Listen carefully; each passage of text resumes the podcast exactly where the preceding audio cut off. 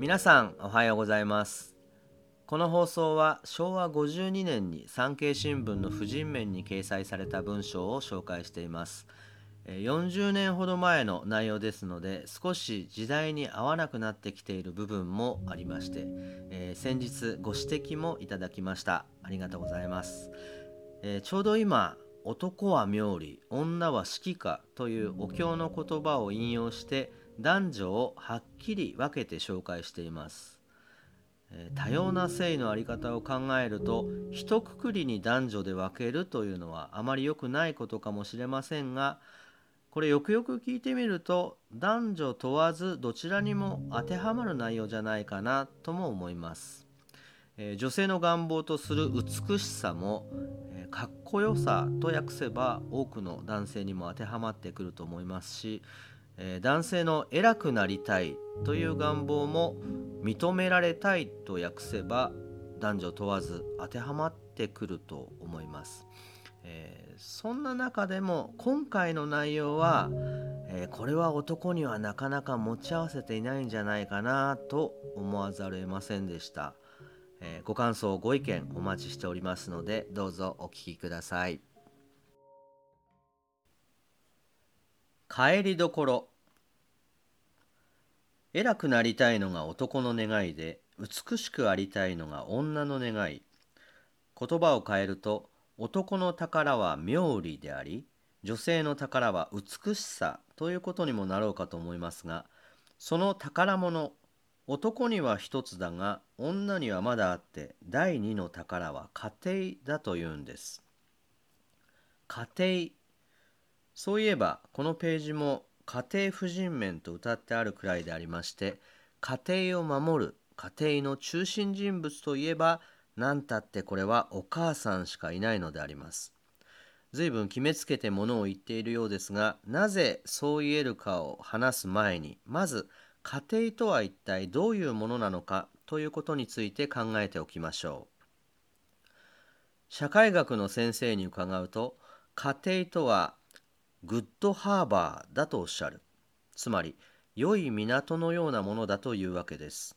で、その良い港というのは、設備が整っている港とか、灯台の光が隣の港より明るいとか、そういうものじゃない。船に乗っている人たちが、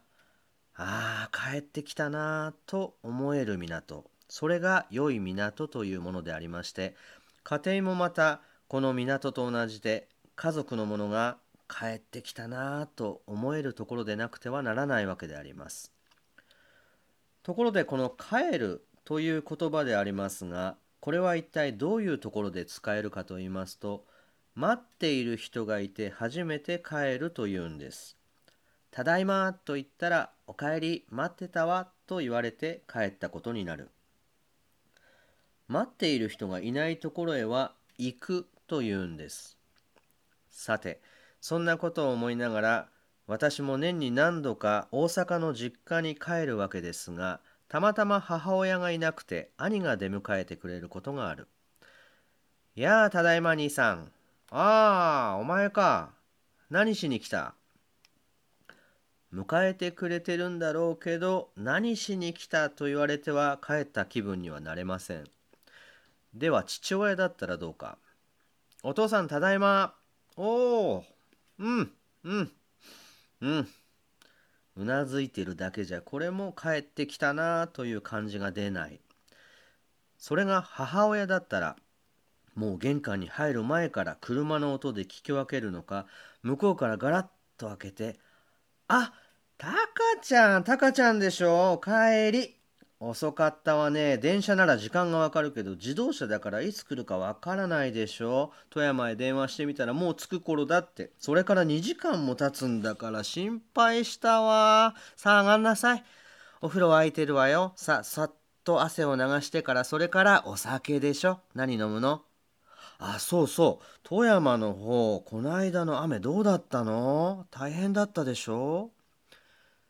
ちょっと口数多いけどなんだか帰ったなあという気分に浸れるのはやはり母親の持っている大きな力だと思えてくる。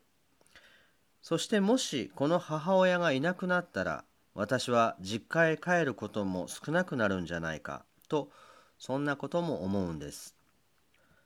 宗教とは私の究極の帰りどころを求めるものであってそれは宗派によっていろいろと違いはあるんですけどこの世で私が帰れるところといえばそれは誰でもただ一つ待ってくれている母親の懐ということになるんじゃないでしょうか。